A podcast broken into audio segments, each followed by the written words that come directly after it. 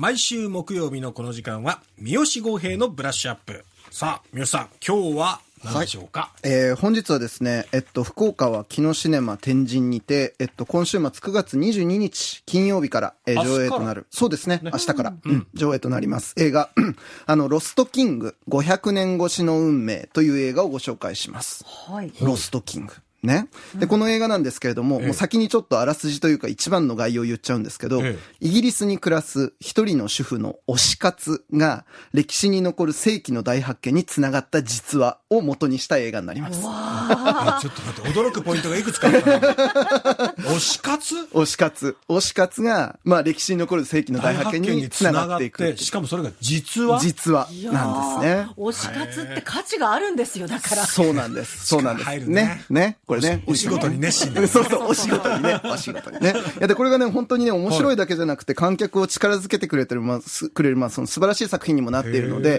まあ、ちょっと順にご紹介をしていきたいとはい思います。お願いしはい。で、まず、えっと、リスナーの方に質問でございます。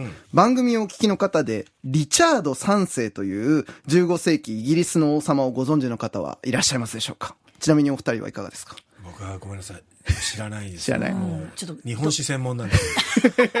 どんな人って言われてなりもね、ますよね難しいですよね。はい。で、まずこのリチャード3世っていうのがちょっと重要になってきます。ええはい。これイギリスでは、えっと、1455年から、えっと、1485年までの、まあ、30年の間えっと、王位継承をめぐる、えっと、通称バラ戦争と呼ばれるですねバラ戦争。なんか聞いたことありますでしょ、はいで、まあ、この内乱が繰り広げられてたわけですね。で、その内乱の一番まあ最後の、まあ最高期に、えっと、先代の王様の息子を幽閉してええ、その弟も殺してええ、さらにはその他の王位継承候補者や反対派の貴族まで次々と残虐な手法で暗殺して回って 権力を握ったってされている極悪人の英国王こそが、まあリチャード3世ってわけですね。はい。もう史上屈指の、まあ、あの、極悪王、国王だったということですね。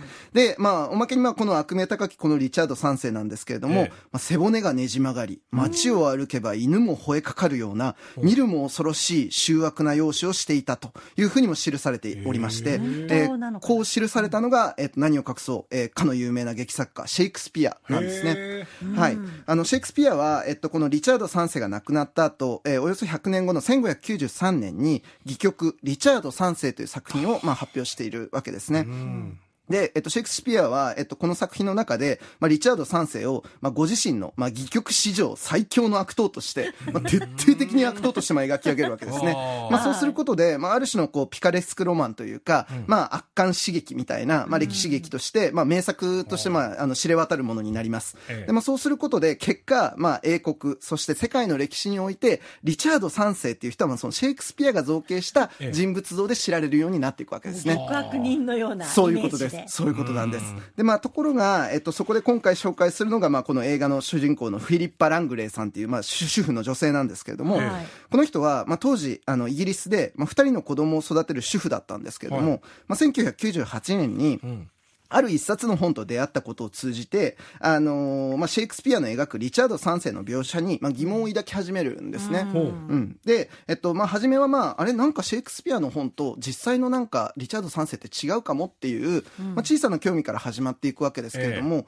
徐々にですね、まあ、情報をいろいろ集めていったりとか、本とか読んだりしていくうちに、だんだんリチャード3世ファンである、あを通称リカーディアンって言うんですけど、そう。まさしく彼女も、あの、筋金入りのリカーディアンにどんどんなっていって、で結果、えっと、行方不明にずっと、まあ、500年間ずっと行方不明とされている、リチャード3世の遺骨がどこにあるのかっていう、はその埋葬地をめぐって、はあ。えーまあその歴史研究者とか、大学とか、行政とか、ひいては国をも巻き込むような一大プロジェクトの当事者になっていくっていうような実話があるんですね。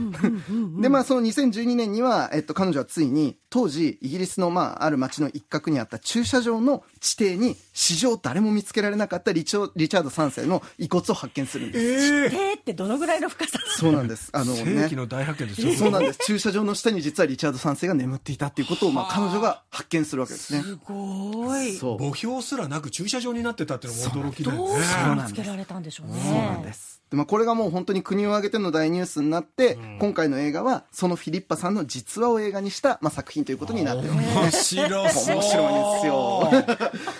で、これあの、スタッフ陣も本当に充実していて、ええ。っと、監督は英国きっての名将、スティーブン・フリアーズっていう監督で、ええ。えっと、これ2013年に、あの、彼の傑作、あなたを抱きしめる日までって、これ本当いい映画なんですけどう。ん、このチームを再結集して、えっと、まあ、今回の作品ができてます。で、さらにこの主人公、フィリッパさんには、あの、シェイプ・オブ・ウォー。ターってあの、有名な作品ありますね。はい、アカデミー賞主演女優賞でノミネートもされた、えっと、やつですけど、え、これあの、地味で普通の人を演じさせたら右に出る者がいない、まあ、名女優、サリー・ホーキンス。この人がまあ、フィリッパさんを演じるという映画になっています。うん。でまあもうあらすじとしてはもう今紹介したような話なんですけれども、ええ。まあ、なんでフィリッパさんっていう人がそんなにもリチャード3世っていうものにまあ惹かれたのか、そうですよねいうことですね、がまあやっぱりポイントになってきます。でこれフィリッパさんが、えっとまあ、劇中でも描かれるんですけど、ご自身も、えっと、日常生活の中でふとした瞬間に倦怠感とか、抑うつ状態みたいなものに襲われる、筋痛性脳脊髄炎っていう、まあ、病気に、あの、ご自身も、あの、抱えられていらっしゃって、はい。そのことが原因で、職場で業績に見合わない不当な評価を下されているような、ちょっと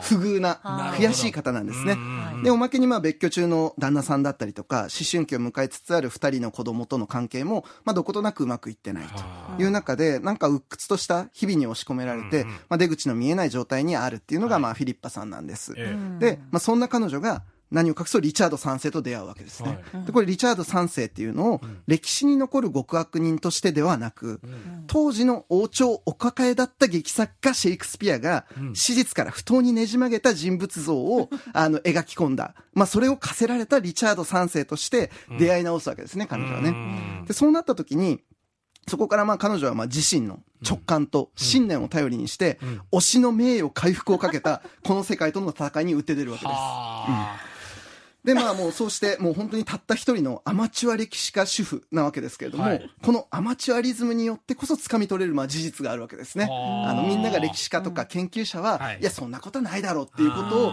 彼女はアマチュアであるからこそ、あの、リチャード3世に共感すればこそ、見つけられる事実がどんどんまあ見つかっていって、定説にこだわらずに。そこなんです。ね。そこなんです。私だけの好きなポイントそううなんですよ。先に見つけちゃう。そうなんです。わかる。そう。まさしく、こ、これは私が押さなきゃいけないでしょっていうね、その推しのエナジーで、ついにまあ、権威たちの、あの、鼻を明かしていくような展開になっていくわけですね。はい。もうこんなん最高に決まってるじゃないですか。最高ですね。ね痛快だな痛快なんですよ。で、まあ、この映画なんですけど、ええ。あの、冒頭にですね、Based on a True Story ということで、まあ、事実に基づく物語ですっていうことが出るんですけどはい、その下にですね、その字幕が出た直後にええ、ハーストーリー、彼女の物語っていうのが追加されるんですよ。で、まあ、このように宣言して、まあ、映画が始まるわけですけれども、え映画の一番最後の最後に、もう一回、この映画が何についての物語だったかっていうことを応答する、まあ、あるセリフによってこの映画が締めくくられるんです。はでねあ、このセリフがね、もうね、痺れる。今言ってる間にも鳥肌立つぐらい、もう泣けます。本当に。へーこれっていう、はあやったぞっていう感じになる。めちゃくちゃいい映画です。シェイクスピアどう思ってるだろうな。本当です、本当です。ねちょっとひどくねちょっとやっちゃったかな、みたいなね。まあだから本当にねあの、人生の中で、まあ今この瞬間にもなんか不不遇なことにさらされていたりとか、なんかそれに対して一死だっても報いてやりたいっていうような、まあそういう悔しい思いを持っている誰かがいらっしゃるんだったら、この映画は間違いなくあなたの映画ですということで、ぜひとも見ていただきたい一本だなということで、今回ロストキングでございます。いやーこれは見なきゃな。ねえあー超面白いからですね明日からから、えー天神にあります、昨日シネマ、はい天神でね、はいえーあ、ケゴにあるか、えはい、昨日シネマ天神で公開ということです。ぜひご覧ください。